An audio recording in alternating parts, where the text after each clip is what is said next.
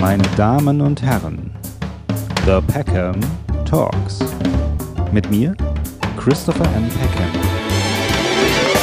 Ich begrüße die Moderatorin, Journalistin, Buchautorin Nina Ruge in meiner Sendung. Ich grüße dich, liebe Nina. Hallo Chris, danke, dass ich dabei sein darf. Ja, ich freue mich total, habe ich dir eben schon gesagt. Und ähm, jetzt hatten wir es gerade vom mit dem Du und Sie. Also wir haben uns gesiezt, aber jetzt duzen wir uns, gell? Ja, sehr gerne. Ich finde, äh, in Social Media geht es ganz anders zu als im Fernsehen oder in, auf Wirtschaftsveranstaltungen. Da ist man halt per Du. Ja, das ist richtig. Aber ich bin natürlich immer am Anfang. Ich habe natürlich großen Respekt auch vor dir und ich finde das dann immer so ein bisschen vermessen, wenn man gleich mit Du anfängt. Äh, auch, im, auch schon im E-Mail-Kontakt. So, hey, du, hast du nicht mal Lust, in meinem Podcast zu sein? Das klingt so ein bisschen, ich weiß nicht, ist mir zu viel dann. Ja. ja? Für mich ist sie äh, Wertschätzung, aber auch eine gewisse Distanz. Und ähm, das zunächst erstmal auf jeden Fall zu, zu verwenden, finde ich super. Und dann kann man sich ja sagen, okay, ähm, für dieses Format gehen wir aufs Du. Das ist aber wirklich dann der zweite Schritt. Genau, genau. So, und da sind wir jetzt. Und äh, wir sprechen über dein Thema äh, Verjüngung ist möglich. Also so heißt auch dein erstes Buch darüber. Und jetzt das aktuelle Buch ist der Verjüngungsplan. Da geht es, das, das ist aber auch so ein Rezeptbuch, ja, kann man sagen. ja, also ähm, ich, ich, weiß jetzt nicht, ob du die Zeit hattest, dich so ein bisschen äh, mit, meiner, mit meinem siebten Leben zu beschäftigen, in dem ich doch, jetzt doch, seit ein fünf bisschen Jahren schon. Ich finde das ja auch super interessant. doch, doch, doch, doch. Also seit fünf Jahren beschäftige ich mich tatsächlich mit nichts anderem mehr als mit der Zellbiologie des Alterns, also die molekularbiologischen Ursachen des Alterns, die werden ja erst seit 10, 15 Jahren so wirklich ganz intensiv erforscht. Und was da ans Tageslicht kommt über die Intelligenz unserer Zellen, aber leider auch über das, was da so mit den Jahren schlapper wird und immer wieder ähm, wirklich muss man bezeichnen als, als Ausfallerscheinungen ähm, äh, zutage tritt. Das ist ähm, so beeindruckend, ähm, dass ich mich damit ähm, in populärwissenschaftlichen Büchern ganz intensiv befasst habe und natürlich vor allem damit, was können wir tun, damit wir gesund älter werden und die Alterskrankheiten so ein bisschen von der Bettkante schubsen. Ja, und äh, mhm. der Verjüngungsplan, das letzte Buch, das vierte dieser Reihe, ähm, ist tatsächlich, hat auch viele Rezepte.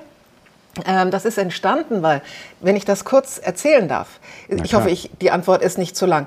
Also das erste Buch Altern wird heilbar. Das ist 350 Seiten. Wir haben immer gedacht, der Verlag und ich, das kann kein Erfolg werden. Das ist Molekularbiologie, populärwissenschaftlich erzählt und auf 350 Seiten. Und dann war es auf Anhieb ein Bestseller. Das war völlig überraschend mhm. und das zeigt, wie viele Menschen Interesse daran haben ganz tief zu verstehen, was in ihrem Körper beim Altern passiert. Okay, das war das molekularbiologische Grundlagenbuch. Wie ähm, ist das mit der Energieversorgung? Wie ist das mit der Zellteilung? Wie ist das mit, der, mit dem Saubermachen und Recyceln der Stoffe in den Zellen? Was kommt da alles aus dem Tritt? 350 Seiten. So, dann kamen ganz viele Fragen von den Leserinnen und Lesern. Ja, äh, was machen wir jetzt? Dann habe ich das zweite Buch gemacht. Verjüngung ist möglich, heißt das. Da geht es darum, kann man Verjüngung messen, die epigenetische Uhr, biologisches Alter, chronologisches Alter, das könnten wir nachher noch mal kurz besprechen. Und dann aber auch Nahrungsergänzungsmittel, Lebensstilfaktoren, das heißt also Ernährung, Schlaf, ähm, Atmung, mentale Faktoren, Bewegung. Äh, was, was wissen wir wissenschaftlich gesichert? Was hilft uns da, um gesund älter zu werden? Das Buch hat 420 Seiten und war dann wieder ein Bestseller. Hm. Und dann kamen die Leser und haben gesagt, ähm, jetzt aber, wenn wir zum Beispiel unsere Ernährung total umstellen wollen, worauf müssen wir achten? Und dann habe ich einen ganz, ganz hervorragenden Koch gefunden. Das ist der Stefan Henschel, der war im Cookie Scream in Berlin, vegetarischer Koch. Und mit dem zusammen habe ich zunächst ähm, ent Rezepte entworfen, vegetarische Rezepte, wenn man sagt, 80 Prozent gemüsebasierte Ernährung wollen wir. Das ist der, ähm, ja, die Maßgabe der, der Wissenschaftler, die sagen, das wäre optimal. Und dazu habe ich die Grundlagen der äh, gesunden Langlebigkeitsernährung äh, in dem Buch natürlich auch niedergelegt. Ich kann nicht kochen, ich habe die 80 Seiten Grundlagen geschrieben, er hat die Rezepte gemacht. Und dann kamen wieder die Leser und haben gesagt, aber wie mache ich das? Ich kann das nicht richtig umstellen und welche Gemüse sind die besten? So, und das ist jetzt der, ach so, das dritte Buch war wieder ein Bestseller. Und dann äh, habe ich gesagt, okay, dann machen wir jetzt noch das Buch, bevor ich das fünfte Buch mache. Das sind nämlich die Zukunftstherapien. Was kommt da alles auf uns zu? Und das ist der Verjüngungsplan. Da habe ich mit dem Professor Klotter, der ein wirklich hervorragender Ernährungspsychologe ist, mit dem habe ich ähm, lange Interviews gemacht und das dann zusammengefasst. Wie kann ich mich umstellen? Wie kann ich ganz langsam mich selbst dahin bringen, dass ich mit großer Lust und Vergnügen meine Ernährung wirklich auf vegetarisch umstelle, auf 80 Prozent Gemüse basiert? Und dann habe ich noch einen äh, Biochemiker, der Professor Günther Eckert, der hat die ganzen Gemüse untersucht und die Obstsorten und die Hülsenfrüchte etc. Hat eine Riesenarbeit gemacht und die erste Hitliste der gehaltvollsten Gemüse und Obstsorten für gesunde Langlebigkeit zusammengestellt. Und das ist auch total spannend. Ähm, auf Platz eins steht übrigens nicht Brokkoli. Entschuldige die lange Antwort. Auch wieder ein Bestseller übrigens. Nein, nein, ich finde das ja sehr interessant. Und Rezepte sind eben auch wieder drin. Entschuldige bitte, mit, dem, mit diesen gut. Gemüsen hat dann der Stefan Henschel wieder äh, ganz tolle Rezepte Aber gemacht. Brokkoli ist nicht so, nicht so nicht, ist überbewertet oder was? Weil ich esse eigentlich ganz gerne Brokkoli, aber generell. Ja. Also. Brokkoli ist ganz toll, natürlich. Ja, Aber wenn man sich halt die Menge der, der Wirkstoffe anguckt, die in einem Gemüse pro 100 Gramm sind, ist Brokkoli auf Platz 29. Oh, aber auch Brokkoli, glaube ich, ganz wichtig. Ähm, ähm, heiß machen, dann, glaube ich, abschrecken schnell. Nicht zu lange kochen, dann verkocht, verkochen die ganzen guten Stoffe drin, oder? Ja, im Brokkoli ist es das Sulforaphan. Und das Sulforaphan entsteht erst, wenn die Zellen platzen. Das heißt, wenn ich gut kaue, also Brokkoli roh ist ja sowieso nicht so toll, ne? aber mhm. äh, blanchieren oder eben kurz mal dämpfen, das ist das Beste, dann platzen die Zellen auch, dann entsteht auch das Sulforaphan und das Entscheidende ist gar nicht so sehr das Abschrecken, sondern das Entscheidende ist, dass du das Kochwasser nicht wegwirfst. Weil viel ah. von dem, von dem äh, Sulforaphan, das dann entsteht, wenn die Zellen aufgeknackt werden, da sind nämlich zwei Komponenten, die erst dann zusammenkommen, wenn die Zellen platzen hat einen biologischen Sinn, weil dann entsteht ein Stoff, der so ein ganz bisschen bitter schmeckt, ganz wenig. Aber das mögen viele Insekten nicht. Und wenn die da reinbeißen in diesen Brokkoli und dann, dann entsteht dieses Sulforaphan und dann fressen sie vielleicht nicht weiter. Hm? Achso, aber die Flüssigkeit, also die, das, das, Kochwasser, soll ich das dann aufheben und trinken? Oder? Ja, oder Ach, eine, eine, Suppe draus machen als Basis für eine Suppe ah, okay. oder was auch immer. Aber, und dann eben möglichst eben ganz wenig Wasser nehmen. Kannst ja nicht fünf Liter Kochwasser trinken. also auf jeden Fall ja. nicht vor der nächsten Aufzeichnung. Ja, das wäre mir ein bisschen unangenehm. aber, ähm, und dann habe ich aber auch bei Brokkoli, wo wir jetzt bei Brokkoli sind, aber das Brokkoli ist, finde ich, echt gut. Ähm, habe ich mal gelesen, dass wenn man den Brokkoli äh, vorher klein schneidet, dass man den so im Grunde zusammenlegen soll, weil eigentlich der Brokkoli weiß, ich sterbe und wenn der Brokkoli weiß, ich sterbe, dann würde er nochmal irgendwas, äh, irgendwelche Stoffe ausschießen sozusagen und dann wäre er noch gesünder. Nicht, dass ich wüsste. Die sogenannten sekundären Pflanzenstoffe, um die, ja. ja. hast du gelesen, es wird ja. viel geschrieben. Aber tatsächlich, das geht ja in den ganzen Gemüsen, geht es um die sekundären Pflanzenstoffe. Wieso sekundär? Weil die primären Stoffe, das sind Kohlenhydrate, das sind Eiweiße, das sind Fette die brauchen wir, das braucht auch die Pflanze für ihre Energieversorgung und so weiter und so weiter, fürs Wachstum und so. Und dann, was da hinten so quakt, ist übrigens mein Kater, der hat gerade seine fünf Minuten. Ja, schönen Gruß. der Neko, ja. Äh, schönen Gruß von Chris. ähm, so, und die, die sekundären Pflanzenstoffe, das ist wirklich, die mhm. werden erst so seit ein paar Jahren erforscht in aller, in okay. aller Tiefe. Das, das sind ungefähr 10.000 verschiedene, die in Gemüsen drin sind. 8.000, nee, 100.000, oh Gott, oh Gott. Aber 8.000 sind für uns Menschen wahrscheinlich interessant. Und diese 8000 sind natürlich noch nicht alle erforscht.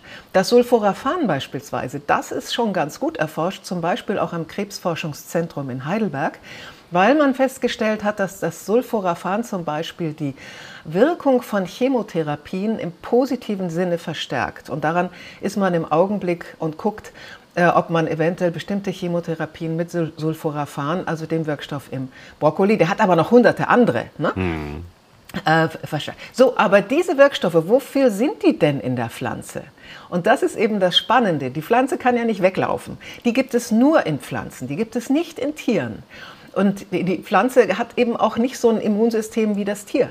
Das heißt, all diese Stoffe sind dazu da, Viren abzuhalten, Bakterien abzuhalten, Fressfeinde abzuhalten, aber auch Insekten anzulocken. Sie sind auch Farbstoffe. Dann Knollen zum Beispiel, das sind ja die Schatzkammern, also die Petersilienwurzel zum Beispiel oder mhm. die anderen Wurzeln, die wir gerne essen. Oder Knollen, die wir essen. Die Petersilienwurzel ist keine Knolle, Frau Ruge. Ich bin ja Biologin, das war falsch. Ähm, aber die müssen ja, die sind in der Erde und die sind lange in der Erde. Und da kommen natürlich gerne Würmer und fressen die.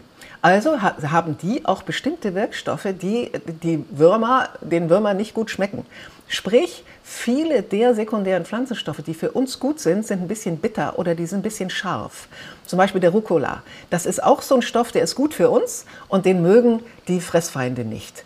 Und Heute, das füge ich jetzt noch mal kurz an, weil viele Menschen bitter und scharf nicht mögen, wurde diese Geschmacksrichtung aus dem Gewächshaus Rucola rausgezüchtet. Damit hat er weniger gute Stoffe. Sprich, Bio ist meistens besser.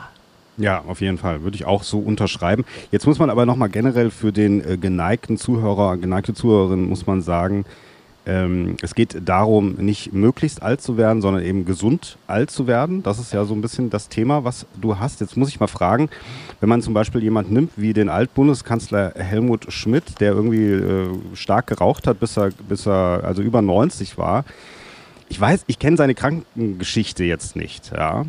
Aber ähm, wahrscheinlich, wenn ich ihn mir so anschaue, denke ich so, der psychische Faktor spielt natürlich auch eine Rolle, also um so alt zu werden. Oder es ist es ist ja wahrscheinlich keine Glück, vielleicht ist es auch Glückssache, ich weiß es nicht. Aber es gibt ja diese Menschen, die leben jetzt nicht besonders gesund, werden trotzdem sehr, sehr alt. Frage kommt oft und ist berechtigt. Ja. Auch, dass du eben erwähnt hast, es geht dieser sogenannten Healthy Longevity Forschung. Dieser Begriff ist in Deutschland noch gar nicht so richtig angekommen. In vielen, vielen anderen Ländern der Welt ist Healthy Longevity, das kennt jeder. Also gesunde Langlebigkeit. Damit ist eben schon gesagt, es geht uns nicht darum, ich sage wirklich uns, das sind all die, die an dem Thema interessiert sind, es geht uns nicht darum, 150 zu werden. Es geht uns auch nicht darum, 120 unbedingt zu werden, wäre natürlich schön. Gesund wäre das schön. Das, mein Ziel beispielsweise ist, gesund 90 zu werden und dann schnell zu sterben. Das ist tatsächlich das Ziel der Longevity-Forschung. Also mhm. Alternskrankheiten. Du musst mir vorstellen, was unsere Gesellschaften jetzt an Kosten zu stemmen haben werden. Weil die Alterskrankheiten, ein 85-Jähriger hat im Schnitt statistisch gesehen fünf Alterskrankheiten, vier bis fünf. Demenz, Arthrose, hat eine Herz-Kreislauf-Erkrankung, hat häufig Diabetes und so weiter was das kostet, die alle zu behandeln, das ist alles gar nicht mehr zu stemmen. Und die, die Forschung und die Entwicklung der Heilungsmöglichkeiten oder sagen wir Behandlungsmöglichkeiten, die werden ja auch immer besser und immer teurer. Also mhm. jeder Patient wird im Alter so teuer in den letzten 10, 20, 30 Jahren seines Lebens, das kann sich keine Gesellschaft mehr leisten. Mhm. Auch ein wichtiger Punkt. So, also möglichst verhindern, dass wir am Ende unseres Lebens dahin siechen, im, im, Rollstuhl, im Heim oder wo auch immer. So, das ist das. Und der zweite Teil deiner Frage war, Moment. Warum, warum eigentlich Helmut Schmidt so alt geworden ist, auch ah, wenn er geraucht hat wie ja, ein Schlot. Genau. Ja. Danke. Ähm, ja, das ist ein äh, wichtiger Teil der Longevity-Forschung, weil das sind die sogenannten Centenarians, also er wurde ja nicht 100, aber ähm, er wurde gesund ziemlich alt, obwohl er nicht gut gelebt hat. Der hat sich ja auch nicht so wahnsinnig viel bewegt, was ein mm. riesenstark, also wichtiger Faktor ist für eine gesunde Langlebigkeit. Und es gibt bestimmte ähm, genetische Prägung, also tatsächlich eine, eine bestimm bestimmte Gene. Und man geht davon aus, dass das wahrscheinlich die Gene sind, die unsere Erbsubstanz, die DNA reparieren. Du weißt vielleicht, dass wir in jeder Zelle jeden Tag so um die 10.000 Schäden haben. Einfach mal so. Und je älter wir werden, werden das noch mehr. Und auch noch stärkere Schäden, Doppelstrangbrüche und ich weiß nicht was alles. Und wir haben ein unglaublich faszinierendes System, das alles jeden Tag zu reparieren. Und diese Reparaturmechanismen nehmen im Alter leider an Effizienz ab. Deshalb kriegen wir Krebs. Und bei den Menschen, die, obwohl sie rauchen beispielsweise, Rauchen ist nachweislich ein absoluter Trigger für Krebs. Und wenn die dann nicht krank werden, dann kann das durchaus sein, dass die entweder eine Verdoppelung von diesen Genen haben, die diese Enzyme für Reparatur unserer DNA produzieren, oder bestimmte Mutationen dieses Gens, dass die Genexpression, also mehr zum Beispiel dieses, dieser Enzyme beeinflusst, also dass die mehr herstellen. Das, äh, das ist ein ganz, ganz interessanter und mhm. spannender Faktor, aber es ist wirklich besser, nicht zu rauchen.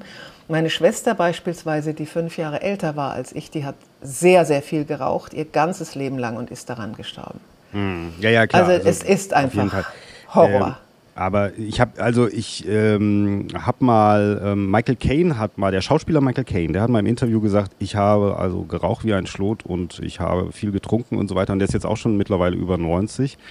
Und er hat gesagt, er hat das einfach immer reduziert. Also er hat das seiner Lebensphase oder seinem Lebensalter immer angepasst. Er hat dann irgendwann, er hat dann auch gesagt, ich habe irgendwann am Tag nichts mehr getrunken. Habe ich gedacht, Gottes Willen, was haben die Leute eigentlich den ganzen Tag? Also was? Oh, ja. Also mhm. ja, so, aber irgendwie trotzdem und habe das so meinem Leben angepasst und damit bin ich ganz gut immer gefahren. Und das ist auch so ein bisschen, also ich meine, ich hab, also ich bin jetzt kein äh, Daydrinker, ja, das kann ich mal äh, soweit sagen, aber trotz alledem äh, denke ich, so ein bisschen stimmt das schon. Also früher habe ich zum Beispiel auch äh, viel geraucht, heute ganz, ganz selten nur noch ähm, weil ich auch natürlich denke, naja, also ich bin jetzt Mitte 40, also kannst du ja ein bisschen ausrechnen, wenn du jetzt noch genauso viel rauchst. Ich merke auch, dass es mir nicht gut tut, aber dann wirst du wahrscheinlich nicht so alt, ja.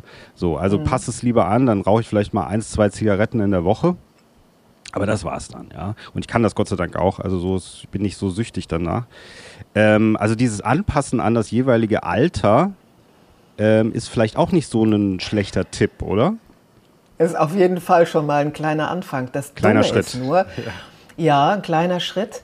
Ähm, also ein kleiner Anfang, dann wirklich ge gesund zu leben. Es zwei Dinge. Das eine ist natürlich, ich werde ganz oft als Asketin und Lustfeindin und so äh, tituliert, weil ich mich halt seit 20 Jahren vegetarisch ernähre, weil ich mich wirklich versuche, auch nach den Lebensstil äh, Hinweisen, die wir jetzt auch wissenschaftlich gesichert haben für ein langes Leben, gesundes Leben, richte und eben kein Fleisch esse und kein Eis, nichts Süßes und so. Und ach Gott, und was isst sie denn und so.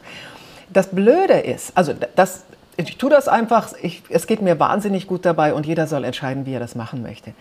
Was ein bisschen erschreckend ist, und das war für mich auch persönlich erschreckend, es gibt heute ja die Möglichkeit, ein biologisches Alter zu messen. Das, dein biologisches Alter ist das Alter, das deine Zellen, dein Stoffwechsel, dein Körper real hat. Man kann das messen, seitdem es die sogenannte epigenetische Uhr gibt. Epigenetik, hat vielleicht der eine oder andere gehört, ist das, was unsere Erbsubstanz aktiviert, dass sie da eben alles Mögliche abgelesen wird oder eben blockiert. Und das sind Schalter, die auf unserer DNA sitzen. Und diese Schalter haben ein ganz bestimmtes Muster. Für, jede, für jeden Zelltyp ein anderes. Leberzelle hat ein anderes Muster als eine Nierenzelle etc. Und dieses, diese Muster verschieben sich im Laufe des Alterns. Die sind sehr typisch für eben, das kann man heute mit Algorithmen auslesen. Also man braucht eine epigenetische DNA. Analyse und dann mit Algorithmen hat man herausgefunden, das ist ein sensationeller Wissenschaftler, Steve Horvath, der jetzt in, in Kalifornien schon lange lehrt, kommt aus Österreich, der hat vor zwölf Jahren diese Uhr entwickelt. Man nennt die Uhr, ist natürlich keine Armbanduhr. Da kann hm. man halt wirklich ganz klar sagen, deine Zellen, jetzt sagen wir mal der Leber oder äh, deine Blutzellen, die sind ähm, so alt, wie du bist. Also du bist Mitte 40, 45 sage ich jetzt mal. Deine, deine Zellen sind wirklich 45. Wenn jemand sehr schlecht gelebt hat, wenn der viel geraucht hat, wenn der zum Beispiel nur Junkfood isst, keine mhm. Gemüse mhm. und so, dann kann der fünf Jahre, zehn Jahre älter sein. Und das heißt, er, wahrscheinlich wird der auch, das ist mein Kater hier, der vor äh, Tiere, äh, dann kann der auch zehn Jahre früher sterben. Mhm. Also über die Mortalitätswahrscheinlichkeit sagt das auch was aus. Und jetzt kommen wir zum Rauchen. Ich habe früher geraucht, äh, so von 17 bis 25.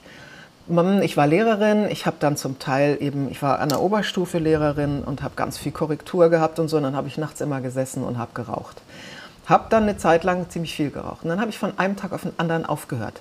Ich bin jetzt 66, werde bald, nämlich nächste Woche 67. Ich weiß jetzt nicht, wann du den Podcast ähm, äh, online stellst, dann bin ich wahrscheinlich schon 67. Hm. Ähm, und äh, ich habe gedacht, ja, dann, dann kriegt, spielt ja keine Rolle mehr ist ja so lange her, dass ich geraucht habe. Mache ich einen epigenetischen Test und das Ergebnis ist, da kann man nämlich viele Dinge auslesen, nicht nur das biologische Alter, äh, könnte es sein, dass sie acht Jahre geraucht haben.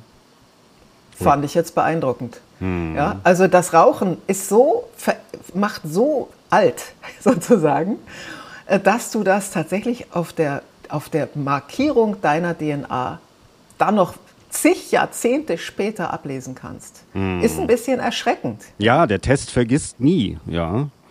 Das you are so right. Ja. Ähm, aber ich muss noch mal fragen wegen dem psychischen Faktor, wegen Helmut Schmidt. Ich wusste gar nicht, dass ja. wir den heute so in der Sendung drin haben, aber Entschuldigung. Ähm, ist nicht, also du hast ja hast äh, davon erzählt eben von äh, genetischer Anlagen, Mutationen möglicherweise von Zellen.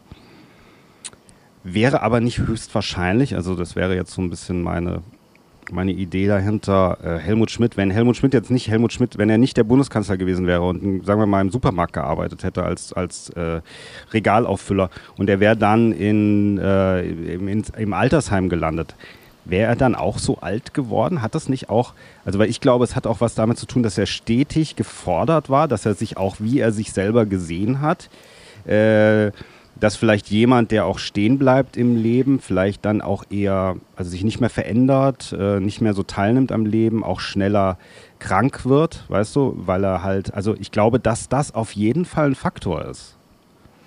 Auf jeden Fall. Die mentalen Faktoren des Alterns werden jetzt erst ein bisschen tiefer äh, untersucht. Aber es gibt natürlich große epidemiologische Studien, das heißt also Beobachtungsstudien, äh, und ich bin zum Beispiel Schirmherrin für eine in Deutschland, die heißt SHARE. Die ist vom Max-Planck-Institut für Sozialforschung und das ist wirklich wahnsinnig spannend. Die gucken, äh, befragen Menschen über viele Jahre hinweg äh, und das, zwei Dinge werden untersucht. Das eine ist, das macht Share, wie sind die Lebensbedingungen, wie wirken die sich auf die gesunde Langlebigkeit unter anderem ja. aus. Also wenn jemand früh in Rente geht wenn jemand dann, sagen wir mal, nach Malle geht und nichts anderes tut als äh, Paella essen und ein bisschen Golf spielen, wenn er, wenn er dann auch Lust hat, also in rein konsumtives Leben geht, dann ähm, ist die, äh, erstens die Depressionsgefahr viel größer als bei einem aktiven Menschen. Der muss jetzt nicht unbedingt berufstätig sein, es, er kann auch ehrenamtlich tätig sein. Und er wird schneller, früher krank. Er kriegt auch früher Demenz. Das ist, das ist nachgewiesen. Mhm. Und dann kommt noch dazu, Menschen, die mental stark sind, also du sprichst jetzt eben Helmut Schmidt an, Menschen, die sich auch natürlich über die Kraft des Amtes, ein Bundeskanzler fühlt sich als Gestalter, ja. als Machtsmann auch, der ja. ähm, international, ich meine, denk mal, in welchen Krisen auch er aktiv mhm. war. Also allein ähm, die Olympia-Geschichte als dieser Überfall ja. auf die israelische Mannschaft. Das war ja, wie er, wie eiskalt und cool der reagiert hat. Und gut. Ähm, also der war einfach ein, wahrscheinlich hatte der eine sehr hohe, wie man es so schön formuliert, Resilienz. Das heißt also auch Stressmanagementfähigkeit. Man kann das lernen. Also man weiß ja heute auch, Stress bewirkt ja im Körper ganz viel. Stresshormone werden ausgeschüttet. Das bedeutet, deine Verdauung wird gestoppt, dein Puls geht hoch, dein Herzschlag geht hoch, etc. Ähm, aber auch deine, die freien Radikale, die du produzierst, die zum Teil gut und zum Teil schlecht sind, plötzlich schießt das nach oben und das ist zerstörerisch. Also wenn du Stress nicht managen kannst, wenn du dich dem Stress überlässt und aggressiv wirst und das damit nochmal powerst und dann atemlos wirst, dann atmest du auch noch falsch, ähm, dann kann dich Stress wirklich ziemlich krank machen. Und wenn du lange chronischen Stress hast, mit dem du nicht umgehen lernst, dann ist das ein ganz klarer Faktor des frühen Alterns und lädt Alterskrankheiten ein. Hm. Wenn du Resilienz lernst, und das kannst du unter anderem mit Entspannungstechniken, das kannst du mit Atemtechniken, aber vor allem auch mental, dass du dich stärkst und dir immer wieder bewusst wirst, dass du im Driver Seat sitzt und in jeder Situation ähm, Probleme analysieren kannst und Lösungen finden kannst. Und wenn es die Lösung ist, ich steige aus aus dem ganzen Problem ja, und mache nicht weiter, ähm, wenn du also tatsächlich diese, diese, diese Fähigkeiten lernst, das wird ja in den Schulen auch nicht selten, denke ich mal, vermittelt, dann äh, hast du damit auch eine, ein gutes Werkzeug, um gesund zu altern. Hm. Also ich glaube halt eben, und deswegen habe ich das auch angesprochen, äh, was den psychischen äh, Faktor eben angeht, wenn man jetzt den Mann auf der Straße, die Frau auf der Straße erreichen möchte, zum Beispiel auch mit deinen Büchern, äh, dann denke ich so, es gibt halt auch viele Menschen, die, sagen wir mal, ein sehr stressiges Leben führen und die dann sagen so, kann nicht auf Zucker verzichten. Ich kann abends nicht auf Alkohol verzichten. Ich muss irgendwie runterkommen und diese ganzen Geschichten, ja. Ähm, was auch nachvollziehbar ist, weil nicht jeder natürlich auch, sagen wir mal, ein erfüllt, so ein erfülltes Leben führt, dass er dann sagt, ich brauche das alles nicht, ich kann meine Energie und meine Freude woanders rausziehen. Ja, das ist ja auch wichtig. Also das ist ja so ein bisschen wie wenn man sagt, äh, Leute, die aufhören äh, zu rauchen, werden dann dick ja, aber irgendwie, weil sie halt das irgendwie das eine mit dem anderen ersetzen, so ein bisschen. Und im besten Falle ist es ja so, dass man eben das, äh, dass man aufhört, äh, sagen wir mal, zu rauchen und das aber mit einem, ja, einer Art eigenem Glück ja eigentlich ersetzt. Also dass man es nicht mehr braucht und nicht, dass man sich wieder das Neueste sucht, weil das im Grunde die Sucht bleibt ja dann eigentlich. Ähm, und deswegen meine ich, dieser psychische Faktor, also dieses, versuchen in einem gewissen Art oder wie man auch beginnt damit, in einer Art Gleichgewicht zu sein, äh, zu sagen, ich kann mir trotzdem vielleicht was gönnen, um Schritt für Schritt vielleicht auch dahin zu kommen, gesünder zu leben und nicht dieses, weil ich glaube, so dieses sehr radikale zu sagen, ich verzichte jetzt auf Zucker, ich verzichte auf Alkohol, die, ähm, das äh, ist schwierig, glaube ich, den, so den Otto-Normalverbraucher damit zu erreichen, weil der sagt, das ist mir zu viel, das kann ich nicht, kann ich von heute auf morgen das machen. Chris, du triffst den Nagel auf den Kopf. Ja? ja? Der Professor Klotter in dem Buch Der Verjüngungsplan, ja, in meinem letzten Buch, hat genau das beschrieben. Der sagt, also auch, das ist ja auch der Grund, weshalb die meisten Diäten nicht funktionieren. Weil die äh, Leute sagen, okay, ich mache das jetzt mal drei Wochen, ich leide ganz furchtbar und dann fange ja. ich wieder an. Und dieses sich selbst führen und sich selbst überhaupt erst mal erkennen, warum mache ich das denn? Häufig sind das ganz tiefe frühkindliche Prägungen da hat man eben ganz früh auch schon süße Sachen als Belohnung bekommen. Und das ist eine Prägung, die bis ins hohe Alter ähm, einfach ein Reflex ist. Oder zu erkennen, ach Moment mal, da gibt es tatsächlich so ein limbisches System in mir. Der Tiki Küstenmacher, so ein toller Autor, hat den als Limbi bezeichnet. Das finde ich sehr nett. Limbi ist ein Steinzeitareal in unserem Gehirn. Das sagt dir, wenn du was zu essen kriegst, Fettes und Süßes am besten, friss so viel du kannst. Das ist ein ganz tiefer Reflex, der, weil es immer wieder Hungerzeiten gab, hm. absolut überlebenswichtig war. Heute spüren wir, oh Fett, süß, aber hm, interessant, das wirkt immer noch und das ist unbewusst, das ist ganz tief. Das, das geht vor jeder Ratio, das kommt sofort. Und dann zu sagen, okay, ich bin liebevoll mit mir, ich weiß, dass das nicht so gut ist und ich trainiere mich ein bisschen um. Und ich erzähle vielleicht die Geschichte ganz kurz von Professor Klotter, der ähm, zwei relativ kleine Kinder hat, einen ziemlich anstrengenden Job und ähm, den ganzen Tag äh, hoch konzentriert und tough arbeitet. Der hat sein Leben so umgestellt und er sagt, er hat auch nicht immer so gelebt. Er steht ganz, ganz früh auf, bringt seine Kinder zur Schule, frühstückt nicht, ganz bewusst, also Intervallfasten, macht sich eine ganz große Kanne Tee, grünen Tee. Grüner Tee beruhigt auch den Magen und dann ist auch der Hunger, kommt erst gar nicht. Arbeitet dann ganz, ganz intensiv, ähm, isst eine Kleinigkeit zu Mittag, ähm, arbeitet dann wieder, ist um 18 Uhr spätestens zu Hause und seine Frau hat vielleicht mit den Kindern zusammen eingekauft, Gemüsegerichte und dann haben die das Ritual, dass die jeden Abend zusammen kochen. Die ganze Familie. Und dann hören sie Musik dabei, sie haben das Handy weggelegt und ausgeschaltet, der Computer ist zugeklappt. Und die machen das, ist manchmal natürlich, wenn die eingeladen sind, machen sie es nicht. Aber ihr, ihr Ritual, das sie total schätzen und wo alle total runterkommen, ist dieses gemeinsame Kochen und Reden, vielleicht dann auch mal ähm, ganz bewusst eine Musik hören oder ein kleines Video angucken gemeinsam und früh ins Bett gehen. Und ähm, er joggt übrigens morgens noch und er macht morgens noch Sport. Das ist für ihn auch noch ganz wichtig. Und die Kinder sind ja tagsüber und seine Frau auch, die bewegen sich auch. Und die haben, er trinkt dann abends auch ein Glas Wein, das genießt er sehr. Und ähm, die leben wahnsinnig gesund, mental und körperlich, haben aber ganz viele Dinge aus ihrem Leben ausgeschlossen. Die, machen, die sind kaum im Internet. Der ist, er ist beruflich natürlich extrem viel im Internet, aber abends weg. Die machen ganz viele Dinge wie auf dem Sofa sitzen, Bier trinken und Chips essen und Fußball gucken. Nicht. Oder aber er guckt mal mit seinem Sohn was, guckt dann mal Fußball. Aber dann, auch dann tauschen die sich aus und machen das ganz bewusst. Also ähm, das ist wirklich ein, ein sehr bewusstes Leben. Was mache ich nicht und was esse ich nicht?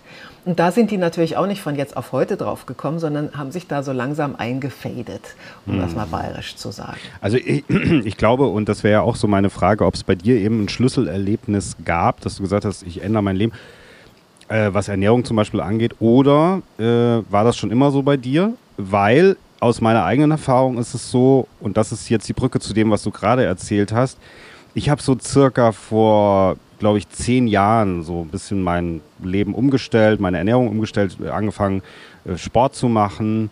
Ähm, und das lag aber auch daran, dass ich eigentlich irgendwie immer gegessen habe, auch nicht so unbedingt immer gesund und mich immer schlecht gefühlt habe nach dem Essen. Äh, und gedacht habe, warum fühle ich mich eigentlich immer nach dem Essen schlecht?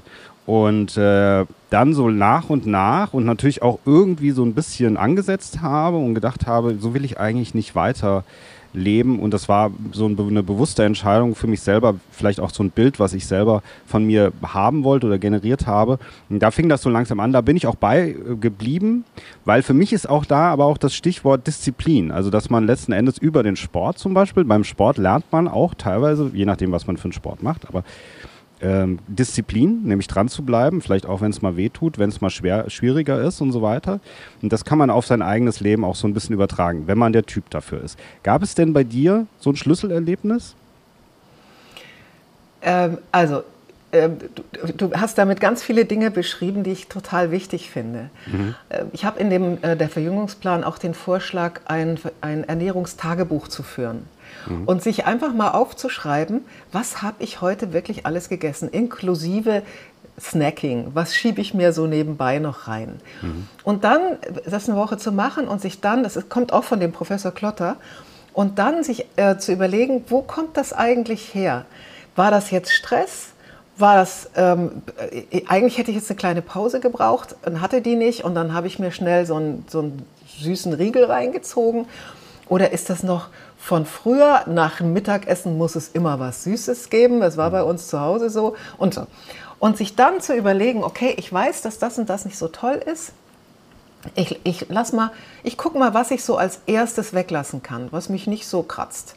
Und das lasse ich mal weg. Und dann gucke ich mal, wie ich mich fühle. Und dann merke ich plötzlich, wenn ich das ein, zwei Wochen gemacht habe, kein Zucker im Kaffee oder jetzt nicht jeden Mittag äh, noch ein Eis zum Nachtisch, äh, oh, das geht mir eigentlich gut. Ich kriege da nicht so schnell wieder Hunger. Und wenn man dann auch noch weiß, dass man halt diese Insulinschaukel nicht mehr adressiert, das heißt, wenn man äh, Eis nach dem Essen isst, dann wird ganz viel Insulin ausgeschüttet, geschüttet, dann fällt das ganz stark ab und dann kriegt man sofort wieder Hunger. Das passiert nicht, wenn man kein Eis isst. Also, wenn man sich wenn man sich das anguckt, dann weiß man, okay, ich kann dann ganz langsam anfangen, was umzustellen. Und wenn du mich nach mir persönlich fragst, ähm, ich habe schon immer mich um Ernährung ziemlich gekümmert. Ähm, war aber eben, ich habe so viel gearbeitet und so wenig geschlafen, aus Leidenschaft. Ja, das war jetzt nicht äußere Getriebenheit, sondern ich habe ähm, als aus dem Job der Lehrerin bin ich ja in den in den Job der Moderatorin gesprungen und habe dann durch ein Riesenglück und Fügung während der Wende im Heute-Journal die Nachrichten übernommen. Und da bist du ja verantwortlich für die Nachrichtenauswahl. Du schreibst die selber, du präsentierst die selber und dann vor in der Zeit sieben Millionen Leuten oder so. Mhm.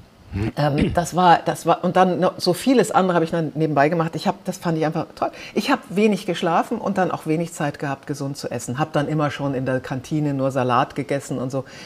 Aber ich habe gemerkt, ähm, da stimmt irgendwie was nicht. Ich habe zwar nicht zugenommen, aber ich habe gemerkt, ich hatte so Verdauungsprobleme, ähm, hatte schlechte Haut und bin zum Arzt gegangen und habe einen sehr, sehr guten Arzt gehabt, der Internist ähm, äh, war und äh, jetzt, äh, der ist jetzt 93, hat sich schon mhm. immer sehr gesund äh, ernährt ähm, und lebt jetzt immer noch gesund. Ähm, und der hat mir dann hat Blut, Blutwerte genommen, die nicht jeder nimmt. Also er hat auch, das gab es damals schon, da war ich um die 40, äh, die freien Radikale gemessen, Cortisolspiegel, das Stresshormon und die Entzündungsmarker und viele andere Dinge. Und dann hat er gesagt, also mh, hm, wenn Sie jetzt nicht mehr schlafen können, was an sich das Wichtigste wäre, dann stellen Sie wenigstens Ihre Ernährung komplett um. Also ich habe damals noch Süßes gegessen, nichts Süßes mehr, keine tierischen Fette, ähm, viel, viel Gemüse, viel, viel Salat. Ähm, Fisch hat er mir damals empfohlen. Fisch ist ja auch gut. Ich esse keinen Fisch, weil ich einfach die Fangmethoden so grauenhaft finde, dass ich das nicht unterstützen will. Hm. Ähm, Olivenöl, kalt gepresste Öle, ähm, schauen Sie mal, dass Sie vielleicht Holunderbeersaft trinken. Da sind unheimlich viele Polyphenole drin, die gut sind. Und ähm, rauchen natürlich nicht, viel Flüssigkeit zu sich nehmen. Grünen Tee ist wahnsinnig gut. So, und das habe ich gemacht. Und dann habe ich tatsächlich nach einigen Monaten gemerkt, dass, mir, dass ich viel leistungsfähiger war. Das ist natürlich, ich bin viel geflogen äh, musste viel, war viel auf Reisen und sich so ernähren auf Reisen ist echt eine Herausforderung. Dann Damals auch, gell? wenn ich das mal so sage. Ja, Noch ja, mehr total. als heute. Ja, also ja gut, wer, wer nicht Business fliegt, äh, muss auch gucken, wo er bleibt. Das ist ja auch ein totaler Fraß, was du da kriegst. Hm.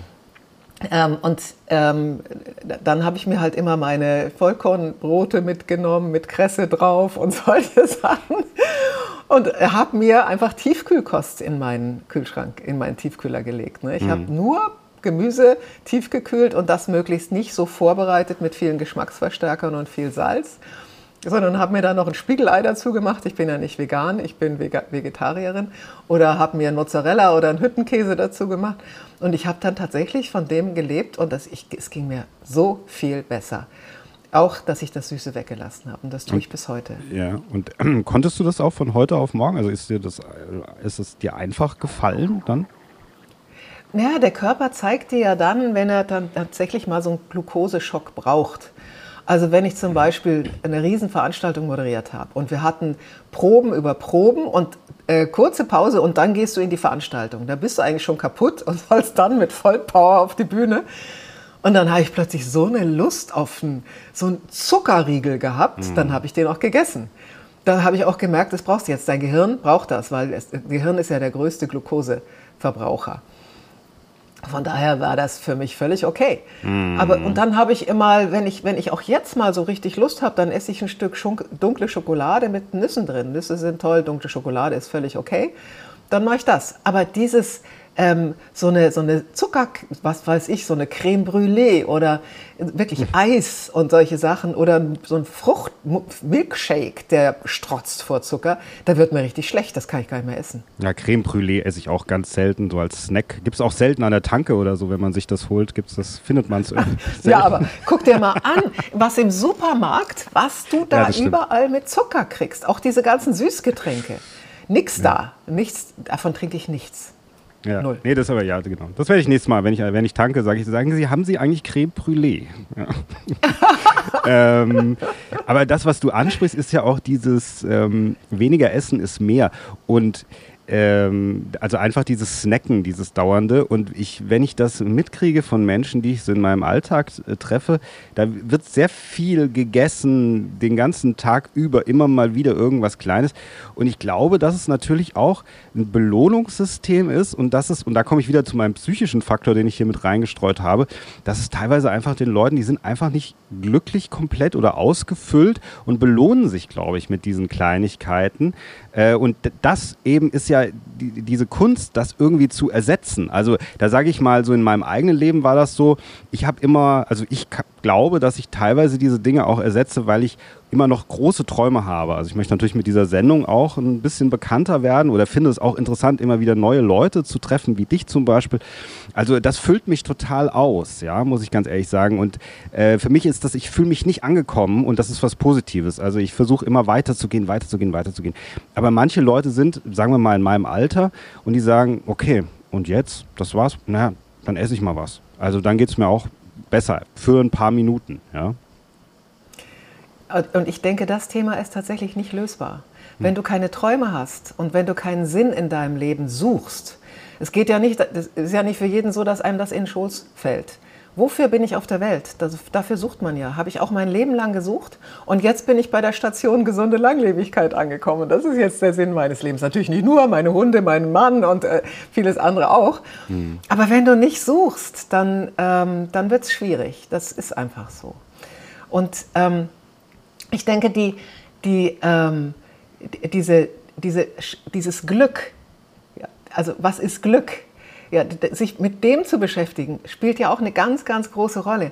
Wenn ich zum Beispiel eine lange Sitzung habe oder ein langes Video, heute macht man ja so vieles mit Video, und ich merke so, jetzt wird es mir langsam, äh, sinkt meine Konzentration ab und so. Und dann atme ich und ich habe viele kleine, ich nenne die immer Gold Nuggets.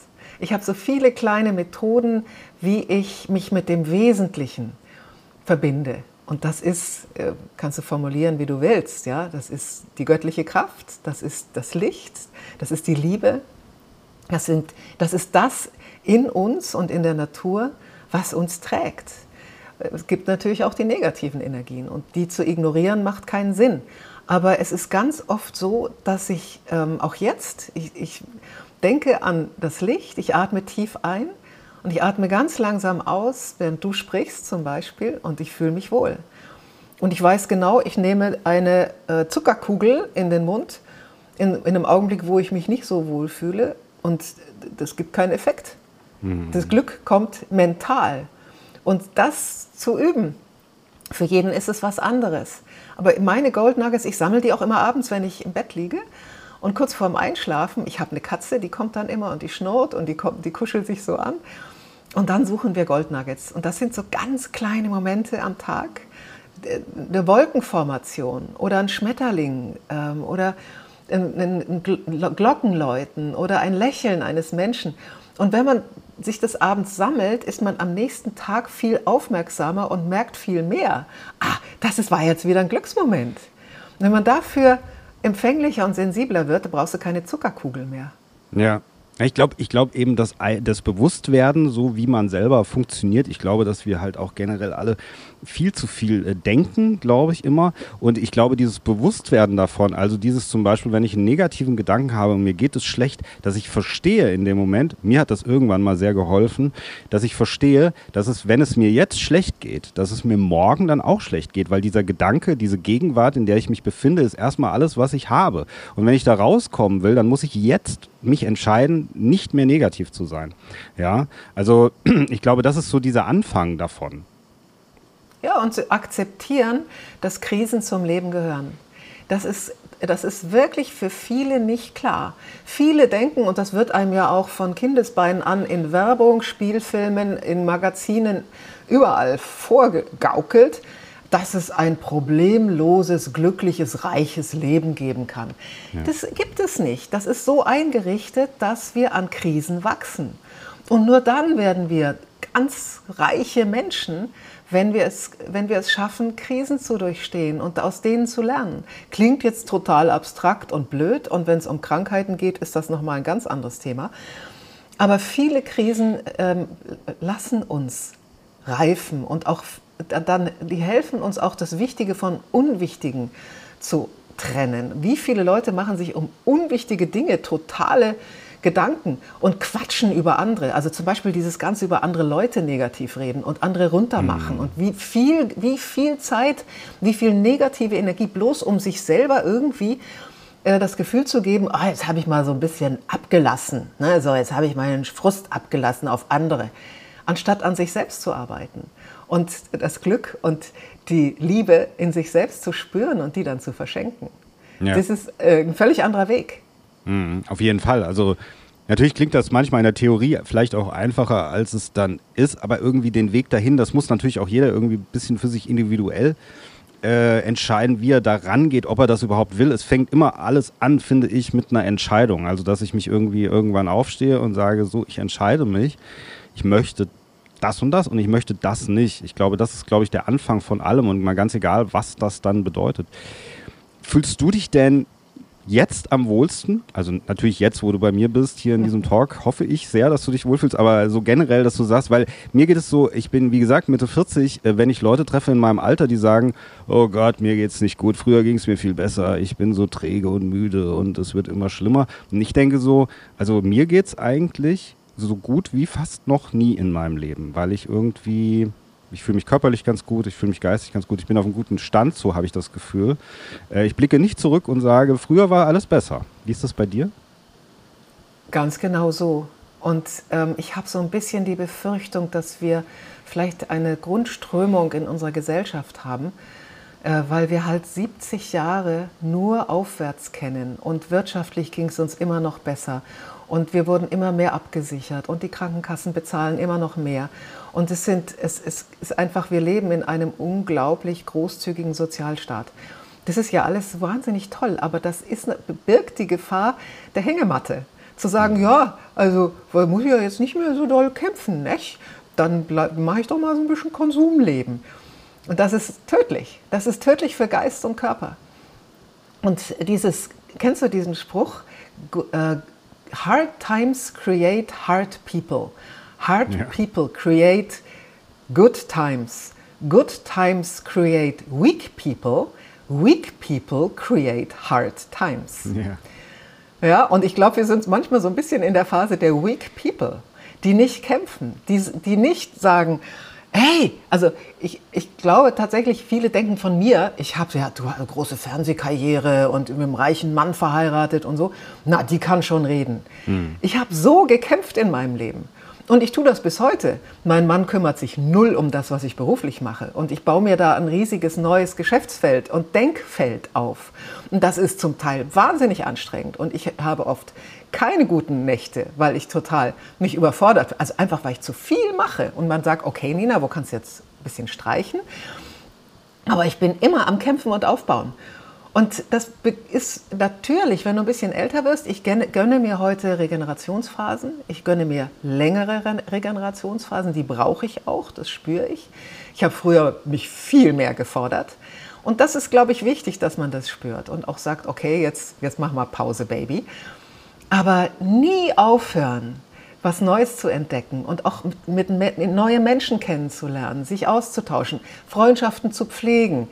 Ähm, und, und auch Freundschaften zu fordern, auch auf neue Wege zu gehen und zu sagen, komm, lass uns mal, was weiß ich, wandern gehen oder vielleicht einen Pilgerpfad oder ja, ja, einfach ein neues, ja. Na klar. Und das klar. kannst du bis du bis du 100 bist machen, wenn du es bis dahin gesund durchhältst. Hm. Ja, man darf ja auch nicht vergessen jetzt bei dir, du bist ja auch nicht irgendwie aufgewacht und warst dann Nina Ruge. So, hier bin ich, Nina Ruge, sondern du hast ja auch die, diesen, nee. das war ja auch ein Weg, den du gegangen bist. Ja, absolute Ochsentour. Ganz klar. Ja, ja, ja, genau. Also mhm. ich glaube, deswegen meine ich, also dass natürlich vielleicht jemand, der oberflächlich zuhört, der sagt so, ah, die Nina Ruge, die hat ja gut reden. Aber muss es erstmal dahin kommen, wo du jetzt bist. Und du hast genauso angefangen wie jeder andere auch, glaube ich. Ja? Das darf man Ganz auch nicht genau. vergessen. Du ja, hast noch ich war Lehrerin. Ja, du warst Lehrerin, genau. Äh, du hast noch, damit will ich das, äh, schließen wir unser Gespräch ab, aber das will ich noch ganz kurz sagen, weil ich den Spruch so toll fand, äh, den hast du gesagt, äh, auch im Interview mehrmals schon, und zwar der Zufall begünstigt den vorbereiteten äh, Geist. Gell? Das habe ich das erste Mal irgendwie gehört, so bewusst in meinem Leben. Das fand ich einen ganz tollen Satz. Das ist von, wie heißt er? Das war ein Chemiker, gell? Louis, ähm, ja, ähm, Louis Pasteur. Ja, Louis Pasteur, hat, genau. Mhm. Genau. Ja darin liegt viel Wahrheit. Gell? Also wenn ich letzten Endes ähm, auch mich ein bisschen orientiere und sage und vielleicht auch entscheide, so das wäre meine Herangehensweise, dann kann es sein, dass ich vielleicht auch Dinge erfahre oder in eine Richtung gehe, die mich begünstigen oder mein Leben. Das ist meine Erfahrung. Wie oft habe ich im Leben Zufälle gef ge gefunden? Ja? Wie oft haben mich Zufälle gefördert und gefordert? Ähm, und das war aber immer dann, wenn ich ganz offen war und wenn ich gesagt habe, so, also ich will aus dem Lehrerjob raus. Und das ist, wenn du in Wolfsburg vor der Wende, Zonenrandgebiet, als Studienrätin beamtet bist und dir sagst, ich will da raus und ich will was Neues und ich will ins Filmgeschäft. Ich wollte ja gar nicht ins Fernsehen, ich wollte auch nie vor die Kamera, ich wollte mhm. Filme machen. Und es gab so viele Zufälle. Natürlich habe ich dafür gekämpft. Natürlich war ich an der Filmhochschule nebenbei und, äh, und habe vieles gemacht. Aber die Zufälle kamen trotzdem. Und wenn du offen bist ähm, und dir sagst, hey, ähm, ich, ich, meine, meine Sensoren sind äh, auf Hab 8, alles, was da kommt, dem werde ich offen begegnen, dann, dann kommen solche Zufälle. Mhm. Das ist so. Stimmt. Du bist ja auch so ein bisschen, habe ich auch mitgekriegt, filmaffin. Ich habe ja seit drei Jahren auch eine Filmtalkshow. So habe ich ja angefangen. Äh, habe ich mit dem Kabarettisten Tobias Mann habe ich so eine Filmtalkshow auf YouTube. Unter anderem sind auch noch andere dabei, äh, wo wir einfach über Filme reden. Nerdig, ganz nerdig den ganzen Tag. Ähm, ähm, jetzt will ich noch mal ganz kurz abschließend sagen, weil das fällt mir noch gerade ein. Ähm, du, die, du, hast ja diesen Satz geprägt, äh, dieses alles wird gut. Ist das bei dir eigentlich so ein bisschen wie wenn man zu äh, bei Arnold Schwarzenegger sagt, äh, sag doch mal I'll be back? Ist das bei dir auch so, dass Leute zu dir kommen und sagen, sag doch mal den Satz? Ja. ja. So. Aber, okay. Aber wir ja, sagen ihn heute nicht. Wir sagen ihn heute nicht. Okay, okay. Aber oft ist es so, dass die Leute äh, sagen, ah, ich kenne Sie irgendwo, ich kenne Sie, Ihren Namen habe ich vergessen. Aber sagen Sie bitte das nochmal, dieses alles wird gut. Und heute sage ich immer, ähm, ja, während der Corona-Zeit, da hat mich ein ganz, ganz netter Zuschauer angesprochen angeschrieben und hat gesagt, wissen Sie, diese drei Worte haben mir echt in meinem Leben sehr geholfen. Ich hatte eine Depression und das hat mir tatsächlich mitgeholfen, da mhm. rauszukommen. Aber meinen Sie nicht, dass man noch vier Worte dazusetzen sollte? Alles wird gut, aber nicht von alleine. Ja. habe ich gesagt, Sie ja. haben recht. Und jetzt ja. sage ich immer, alles wird gut, aber nicht von alleine. Ja, und damit schließt sich eigentlich der Kreis unseres Gesprächs, weil man wirklich sagen kann, wenn man sich heute dafür entscheidet, äh, sein Leben zu äh, verändern oder seine Ernährung zum Beispiel auch umzustellen, ähm, als Beispiel, dann kann man das machen. Tatsächlich, man hat die Freiheit, ab sofort damit anzufangen. Man muss sich nur dafür entscheiden und was dafür tun eben. Äh, liebe Nina, darf ich, noch, ja. darf ich, dir noch, ein Zitat sagen? Viktor Frankl, großartiger Psychiater. Ich muss mir von mir selbst nicht alles gefallen lassen. Genau. Ich ja. kann auch anders handeln. Ja. okay, genau. und jetzt tschüss. Ja. Du willst äh, jetzt genau. verabschieden, gell? Mhm. Danke. Ja, wir, wir, sind, du musst weiter, habe ich gehört. Du musst ja, weiter und äh, wir verlinken oder ich verlinke hier in den Shownotes deine Bücher, die kann man sich äh, bestellen und alles, was du machst. Ansonsten hätte ich natürlich tausend Fragen. Ich habe ja auch gehört, dass ihr in dieses Tomorrow Lab investiert wegen äh, dem auch von Wachstum von Haut und Haaren. Ja, Bei Haaren, ja. mein Haar wird auch schon ein bisschen schütter, da hätte ich natürlich noch viele Fragen gehabt, aber das klären wir beim nächsten Mal. Vielleicht gibt es da noch einen Durchbruch, bevor ich 100 bin, weil dann habe ich vielleicht wieder mit 101 wallendes Haar. Ja? Aha, also ich, studienbasiert, es hilft. Okay, okay. Ich, ähm, ich schreib dir dann noch. Okay, sehr gerne. Okay, also liebe Nima, bleib noch offiziell ganz dran, äh, bleib noch dran sozusagen, aber offiziell vielen lieben Dank für dieses tolle Gespräch äh, und dann vielleicht bis zum nächsten Mal. Ich danke dir, Chris.